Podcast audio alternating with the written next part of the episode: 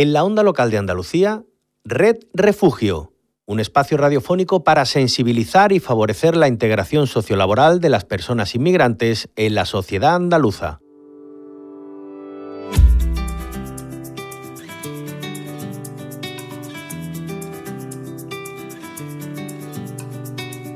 Pasas el día conectado, escondido en algún lugar, acechando como un extraño, controlando con tu mano alguna falsa realidad, sin entender lo que está pasando. Tienes que tratar de comprender que están cayendo estrellas en el mar y no las ves. Vas mirando de reojo a la verdad son los rostros de la vergüenza que te rozan sin tocar. Mires para otro lado, a mi corazón abandonado. Haciendo muy tarde para levantarte. Por eso que se abra la muralla y se crucen las palabras olvidadas en la playa. ¿Qué tal? Buenas tardes, ¿cómo estáis? Bienvenidos y bienvenidas a este lunes 30 de mayo, otro mes que ya se va y nosotros pues lo despedimos con un nuevo programa de Red Refugio, como hacemos todos los lunes. Yo soy María José García y bueno, eh, aquí estamos un día más en este espacio que hacemos desde CEAR, la Comisión Española de Ayuda al Refugiado y la Onda Local de Andalucía. Eh, Red Refugio es posible gracias al proyecto Andalucía es diversa en. Sin faro me separo más de ti. Sin el viento no puedo seguir aquí. En Re Refugio nos acercamos a las personas refugiadas. Os hablamos del asilo, de sociedades de acogida y de qué empuja y obliga a tantas personas a dejarlo todo y huir a otro país. Eh, Luismi Millán es voluntario en CEAR y me acompaña cada lunes en toda esta labor. ¿Qué tal, Luismi? ¿Cómo estás? Eh, te hemos echado de menos estas dos semanas. Muchas gracias por eso, pero nada, una ausencia obligada pero cortita, así que aquí estamos de nuevo con nuestros oyentes. Ya no nos vayas a dejar más, por lo menos inténtalo. y además, si no, te cantaría la canción de Nino Bravo. Me voy, pero te juro. bueno, pues ah, música me vas a traer como siempre ahora en un ratito, pero vamos a adelantaros eh, a todos nuestros oyentes y todas nuestras oyentes que hoy vamos a hablar de una parte importante, lo decimos siempre, de todo ese proceso y de todo ese trayecto migratorio que viven las personas que huyen de un país y que buscan refugio en otro diferente. Concretamente vamos a hablar de ese periodo de inclusión, pero esta vez es lo más pequeño. Hoy hablamos de infancia e inclusión, menores migrantes y su adaptación a una nueva sociedad.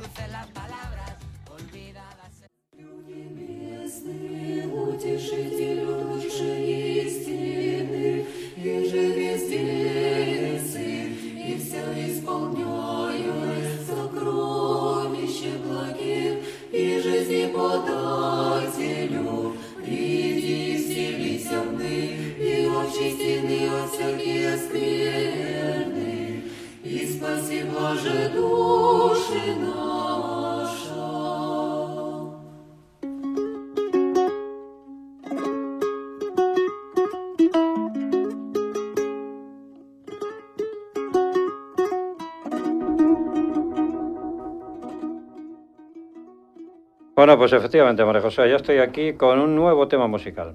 Esta vez habla del miedo, de los que sufren las guerras como la que todos tenemos ahora mismo en mente. Esa guerra horrorosa de Ucrania. Se titula Guerra, precisamente. Y es del grupo Residente, cantada por René Pérez Joglar, eh, un ex integrante de Calle 13. Eh, René es un rapero, compositor y productor que nació en San Juan de Puerto Rico residente.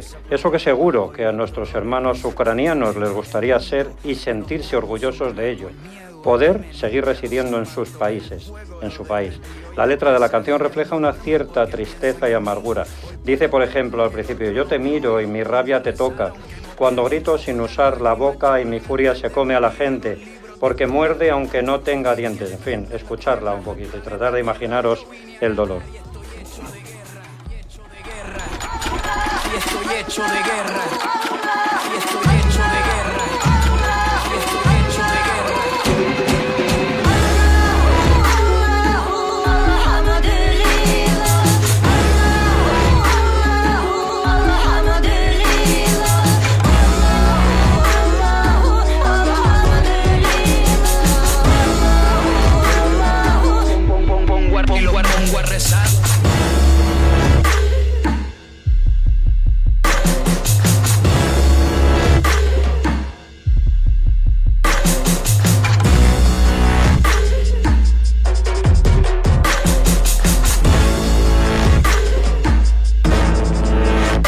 Soy el boquete que dejó la bomba que cayó, lo que fecundó la madre que me parió desde que nací. Soy parte de este menú porque yo llegué al óvulo antes que tú. Soy la selva que corre descalza en el medio del mar. Sobrevivo sin balsa. Soy el caudal que mueve la corriente, los batallones que chocan de frente. Mis rivales que vengan de ni siquiera los truenos me alzan la voz. Soy tu derrota, tus dos piernas rotas, el clavo en el pie que traspasó la bota. Soy la estrategia de cualquier combate. Hoy se gana o se pierde, no existe el empate.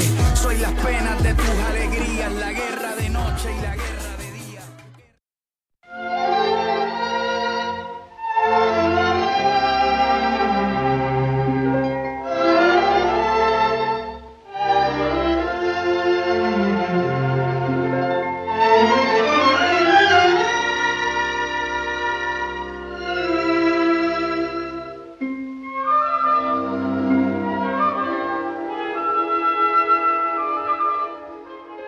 Bueno, y después de la música de cine, ¿qué nos traes hoy, Luismi? Pues nada, bajo este fondo musical que ya reconocen nuestros oyentes y nuestras oyentes, mira, una peli que se acaba de estrenar justamente el año pasado, en 2021.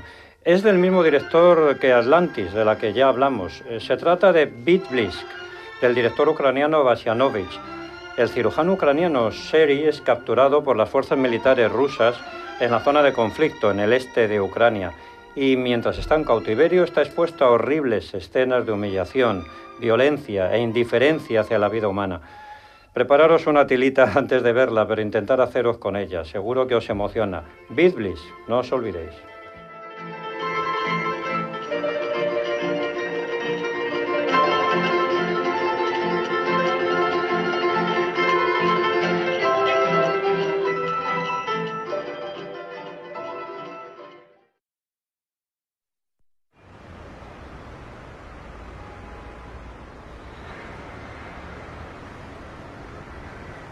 He pensado en acabar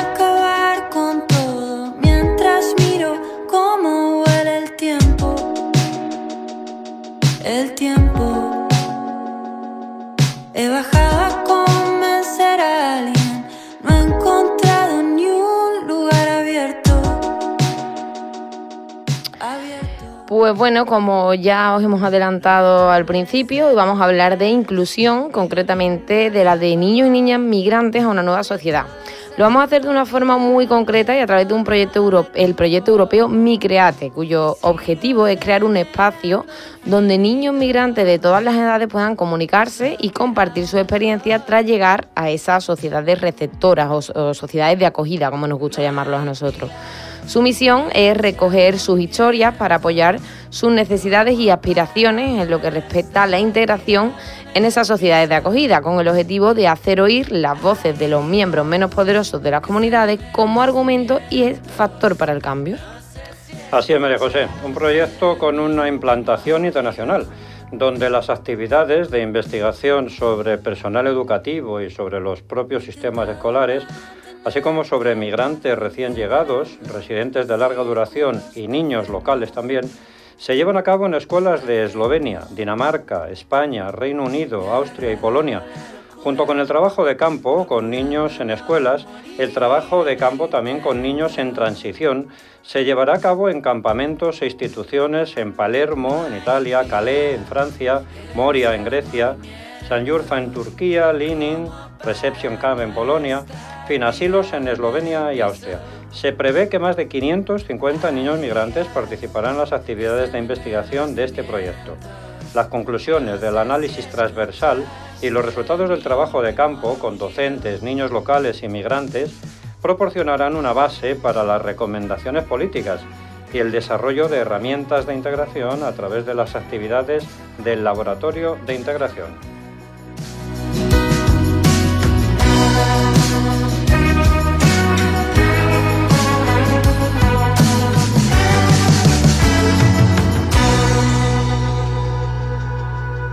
No remuevas la basura, ni me trates de traidor. Mírame por la ranura que ha quedado entre los dos.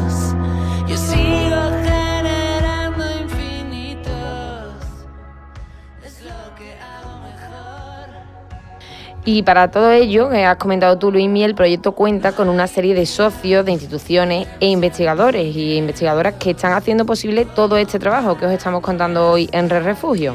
Pues sí, además entre lo que pretende desarrollar y alcanzar este proyecto encontramos, por ejemplo, mejorar el conocimiento sobre las experiencias de vida de los niños en nuevos entornos sociales, obtener una idea de la dinámica de los compañeros de la escuela en vista del proceso de integración, desarrollar la capacidad de los docentes y el personal educativo también para la gestión de la diversidad, además de desarrollar herramientas centradas en los niños para estimular la integración de los inmigrantes y diseñar recomendaciones de políticas de integración centradas en los niños para diversos tomadores de decisiones. Dos a que creuen totes les tempestes que ja no els hi cal mirar enrere. No quan la tristesa ja no em ve veure deixo que el vent em porti per altres dreceres. Miro a la lluna per fer-me entendre que abans que res he d'estimar-me com ho feia. I sé que costa mentre el temps passa assumir cada record amb la nostàlgia. Y precisamente hoy vamos a tener con nosotros en Red Refugio a una de esas investigadoras, en este caso, que está participando en este proyecto, una catedrática de la Universidad de, de Barcelona, que junto a otra serie de países europeos, pues están trabajando en este proyecto de integración de niños migrantes en diversas escuelas y países. Eh, tú nos puedes contar un poquito sobre quién nos va a acompañar, ¿no? Bueno, pues Juana María es catedrática emérita ya de Tecnología Educativa de la Universidad de Barcelona, como bien has dicho. Ha coordinado el grupo de investigación ESBRINA de subjetividades, visualidades y entornos educativos contemporáneos. Y de excelencia Reuni más D tiene una larga experiencia investigadora dirigiendo y participando en más de 50 proyectos de investigación. Este proyecto del que hablamos, del que vamos a hablar ahora con ella, eh, ha sido coordinado por su compañero Fernando Hernández, que también es profesor de la Universidad de Barcelona, pero que no nos tememos que no no va a poder estar hoy con nosotros. Bueno, pues no tendremos a Fernando, pero vamos a aprovechar este ratito que, que nos va a acompañar Juana. Seguro que ella va, va a poder eh, explicarnos un poquito mejor en qué consiste todo este proyecto. Y después de esa gran presentación que tú le has hecho, eh, Luismi, vamos a saludarla ya, que la tenemos al otro lado del teléfono. Eh, Juana, buenas tardes. Hola, buenas tardes. Encantados en- y encantada de, de saludarte y de tenerte aquí este ratito con nosotros eh, en nuestro espacio, en Red Refugio. Igualmente, muchísimas gracias por, por, por- por ofrecernos un espacio, por escuchar nuestras voces, porque hablamos, ah, hablamos mm, por muchas personas. Claro que sí. con ellas, vamos, no por ellas, sino con ellas. Claro que sí. Pues Juana, lo primero es que nos cuentes un poco cómo surge eh, este proyecto y también esa idea de, de, bueno que España también sea un país europeo y escenario de, de ese proyecto en el que estáis inmersos. Pues sí, este proyecto surge en el marco de una convocatoria de la, de la Unión Europea, de- del Horizon, que es el, programa global de la Unión Europea, eh, hace pues eso, cuatro años, en un momento en que en, en- Europa están, bueno, ya hace tiempo que comienzan a venir pues muchas oleadas de- de personas de otros países y bueno, ellos entienden que hay que estudiar pues cómo los países europeos acogen a estas poblaciones. Entonces, eh, mm, esto fue en aquel momento, lo vimos como una contradicción con algunos países europeos que estaban poniendo trabas muy importantes a, personas que salen de sus países por los problemas que muchas veces creamos pues los países eh, entre comillas desarrollados y eh, pero por lo menos la Unión Europea dice vamos a estudiar cómo están haciendo mm, la educación de estos niños y niñas en los países europeos.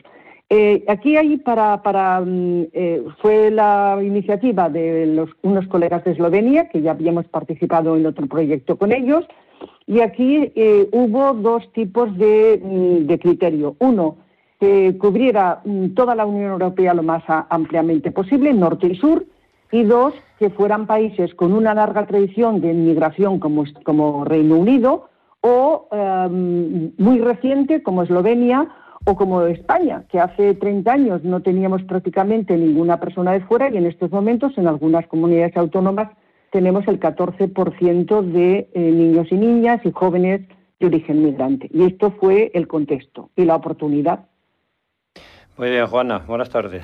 Soy Luis, ¿cómo estamos? Buenas tardes, encantado, encantada de saludarte. Bueno, una pena que Fernando no haya, que no haya podido estar, tu compañero, pero bueno, ya... Sí, incidentes, incidentes familiares, bueno, la vida es así. La vida es así, no pasa nada, ya contaremos con él para otra ocasión. Mira, nos has hablado de criterios para elegir a los países, pero ¿qué países son los que han participado? Porque nosotros hemos nombrado... Sí, bueno, en parte yo, creo que los, que los has dicho muy bien. Eslovenia, que es la coordinadora, Austria, Dinamarca, Polonia, Inglaterra y España. Somos el núcleo, digamos, eh, eh, el núcleo fuerte, porque eh, somos los que hemos trabajado mucho más directamente con las escuelas y otros otros países como Grecia, Portugal, Francia, Lituania, Turquía, etcétera, han trabajado más con refugiados, o sea, en, situaciones, pues a veces pero han participado muchos más niños de los que tú han dicho. han participado en total, en diferentes sesiones de trabajo, 6.000 niños de toda Europa, en 90 escuelas, en 90 escuelas, y de esas 90 escuelas hemos hecho en profundidad 36, hemos trabajado en profundidad 36 escuelas. Hemos estado casi un año trabajando con ellos. Los niños, o sea, es una investigación basada en la infancia, es decir, que reconocemos a jóvenes y niños y niñas como legítimos otros, que tienen experiencias, que tienen saberes y que hay que escucharlos. No hay que darles voz porque ellos tienen voz, hay que escucharlos. Y este proyecto los ha escuchado para luego dialogar con, porque también hemos hecho entrevistas a, a, director, a equipos directivos de distintas escuelas, a responsables políticos, este, formadores, etcétera. Y hemos puesto todo eso en diálogo. Ha sido un proyecto, lo, estamos terminando ahora en junio, tenemos la última reunión en, en Eslovenia y ha sido un proyecto muy, muy, muy potente, eh, muy trabajoso, pero yo creo que hemos aportado muchas cosas, ya lo iremos hablando. Eh, Juana, eh, hablabas ahora, creo que has mencionado, no sé, eh, me lo parece, porque no solo tenéis objetivos con los niños y niñas, sino también eh, retos a conseguir con el profesorado, ¿no? Que nos puedes contar de, también de, esos objetivos con, con, los docentes. Sí, sí, no solamente con el profesorado, también nos hemos planteado mucho implicar a los a los que, que a los a los responsables políticos o sea, hemos hecho un esfuerzo impresionante. O sea, nosotros lo que queríamos era, pues, eso, identificar eh, qué se está haciendo en este momento con la inclusión. Nosotros nos gusta más hablar de, inclusión que de, que de, integración, porque la inclusión implica eh, un, diálogo. La integración es, tú llegas aquí y nada, tienes que hacer lo que nosotros te digamos. Oye, yo tengo un bagaje, oye, yo tengo una experiencia, oye, yo tengo un saber. ¿Por qué no vamos a multiplicar lo que sabemos juntos, no? Entonces, hemos trabajado todo eso. Entonces, claro, para, para esto, mm, pero claro, ahí no solamente están, eh, están los niños, están los profesores y las familias. Entonces, con las escuelas que hemos trabajado intensamente, se ha creado un lazo muy interesante porque hay, hay escuelas que se están planteando transformar eh, la forma de concebir el currículum, haciéndolo mucho más intercultural, más basado en la pedagogía del cuidado, más basado decolonizar el currículum, porque se han dado cuenta que el currículum es muy eurocéntrico, no considera los saberes de otras, de otras culturas, pero ni siquiera, por ejemplo, en España las culturas ancestrales ¿no? que tenemos aquí. Y luego, claro, mm, queremos, mm, eh, eh, hemos eh, desarrollado también sugerencias para los mm, políticos. Hemos hecho una serie de, una serie de policy briefs que todo esto está eh, disponible en la web del proyecto, que es micreate.eu. Y en el caso de España están las, las, recomendaciones para los políticos. Y los, eh, hemos hecho también material para el profesorado, está traducido al castellano y al catalán. O sea que las escuelas que quieran, mm, hay, un, hay, un, hay un material, yo creo que muy potente, con una serie de sugerencias de de lo que nosotros llamamos Policy eh, Integration Policy Labs, o sea que, que son eh, actividades para que unos y otros se reconozcan y aprendan unos de otros. Bueno, pues mira, claro, sí, mm, perdón. No, que es, que es muy amplio. Nos referimos a todo el sistema educativo, al macro, al meso y al micro. Vale. Eh, habláis y acabas tú de nombrar un término que a mí me gusta mucho, el término de interculturalidad, ¿no? Esta diversidad cultural que ya existía entre el alumnado participante, ¿fue un problema o más bien una ventaja a la hora de llevar a cabo el proyecto? fue un regalo. Un regalo, claro. Yo es que, quería que nos lo dijeras, quería que nos lo dijeras, sobre todo a los maestros. Es que, es que la interculturalidad es un regalo. O sea, nosotros mismos, nosotros trabajando con los niños y las niñas en las escuelas que hemos estado mucho tiempo, hemos aprendido mucho también. Sea, es que salías de la escuela, hasta me emociono, ¿no? O sea, con, con las reflexiones que te hacían, con... O sea, unas reflexiones que digo, madre mía, esto lo tendrían que oír todo el mundo, ¿no? O sea, son niños con mucha sabieza, o sea, porque han pasado experiencias muy duras y han, han, sufrido duelos diferentes y, traen muchas, muchas, y además, claro, lo que nosotros hemos hecho es mm, no solamente trabajar con niños de reciente llegada a las escuelas, sino también con niños de larga duración, es decir, niños eh, que llevan mucho tiempo aquí, incluso niños que han nacido aquí, pero son la segunda o, tercera generación y también tienen un, bagaje cultural que la escuela tiene que reconocer. O sea que ha sido una riqueza. Mm, Maite, me, uy Maite, Juana, me da mucha pena porque nos estamos quedando sin tiempo, pero sí que me gustaría, eh, por último, ¿no? que, nos, que, nos cuentes cómo ha sido la receptividad en cada país, ¿no? Quizás tú no puedas hablar más de, de España, pero no sé si, si han sido, han tenido todo una acogida del proyecto por igual o habéis notado mucha diferencia. No, por igual no ha sido, mm, porque cada país eh, es muy diferente. Hay países con un sistema educativo rigidísimo, que para entrar a una escuela tienes que hacer malabares, eh, otros que no, que, son mucho más próximos.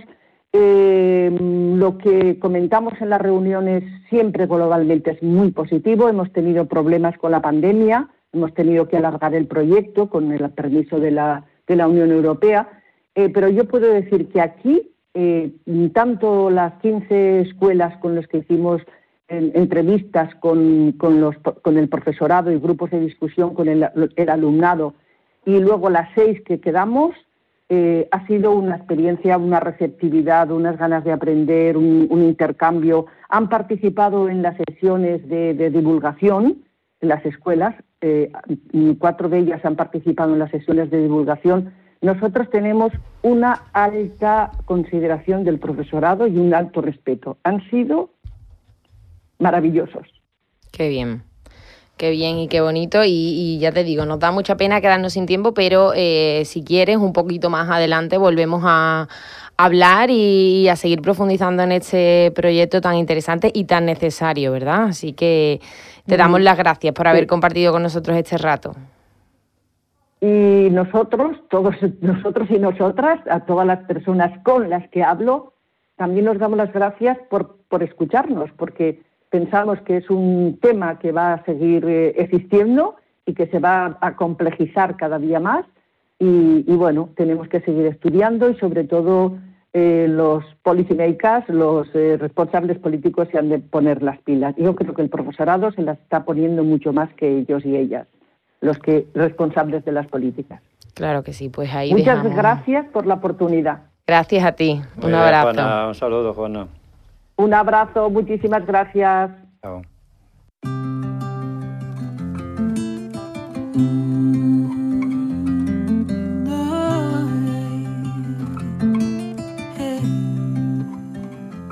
Compta al último suspir de la nit en el primer del día. Bueno, y este domingo 5 de junio se celebra el Día Mundial del Medio Ambiente, con la finalidad de sensibilizar a la población mundial de la importancia de cuidar nuestros ecosistemas y fomentar el respeto al medio ambiente. Sí, la ONU promueve esta jornada desde el año 1973, lo que nos recuerda a todas las personas esa importancia de mejorar los hábitos de consumo, a las empresas a desarrollar modelos más ecológicos y a los gobiernos a proteger las zonas salvajes. Eh, al profesorado a educar en valores naturales y a los jóvenes a alzar la voz por el futuro del planeta. Y es que la protección del medio ambiente requiere del apoyo de todos.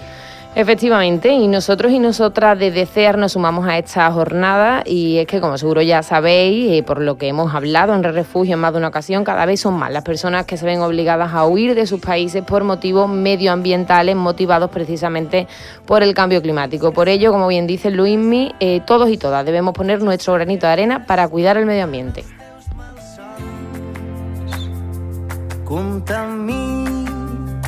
En els dies de lluita. I si l'esperança et descuida,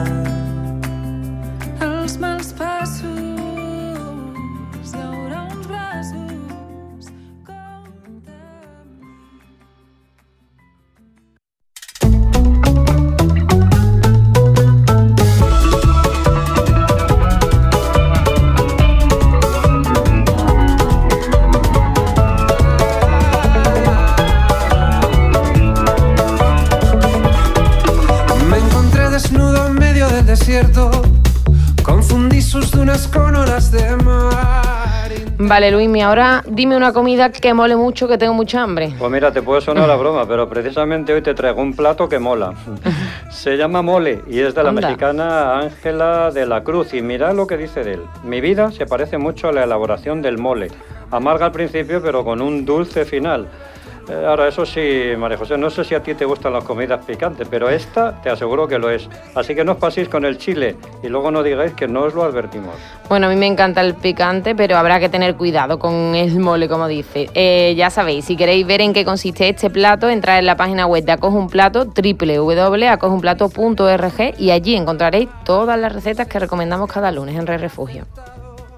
O realmente lo que quise fue fallar. Me crucé con un amor que yo creía haber olvidado. Su reflejo me hizo ver con claridad.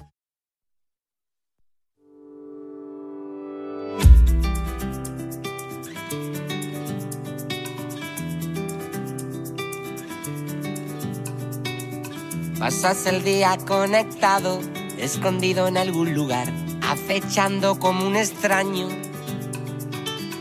controlando con tu mano alguna falsa realidad sin entender lo que está pasando. Tienes que tratar de comprender que están cayendo estrellas en el mar y no las ves. Vas mirando de reojo a la verdad, son los rostros de la vergüenza que te rozan sin tocar. Mires para otro lado, a mi corazón abandonado haciendo muy tarde para levantarte. Por eso que se abra la muralla y se crucen las palabras olvidadas en la playa. Y ahora sí, pues acabamos un nuevo programa de R Refugio, compañero. Así es, toca despedida y lo hacemos ya, pero solo hasta el próximo lunes, ¿eh? que volveremos a estar aquí en Onda Local de Andalucía desde la Comisión Española de Ayuda al Refugiado. Hoy en los micrófonos María José García, un servidor, y en la realización técnica Ángel Macías. Os dejamos como siempre nuestros perfiles en las plataformas donde podéis volver a escuchar todos nuestros programas, tanto en Spotify como en iVoox, de Andalucía Red Refugio y también en la página web de la Onda Local de Andalucía www.emartv.es. También nuestros perfiles en redes sociales, Twitter y Facebook, CEAR Andalucía. Luismi, muchas gracias como siempre. No vuelvas a dejarnos solo ningún lunes más. Claro ¿eh? que no, no es mi intención, desde luego. Gracias, compañera. Nos vemos el lunes. Bueno, a vosotros y a vosotras, muchas gracias por acompañarnos y por formar parte de esta red. Gracias por hacer posible Red Refugio. Hasta el lunes que viene.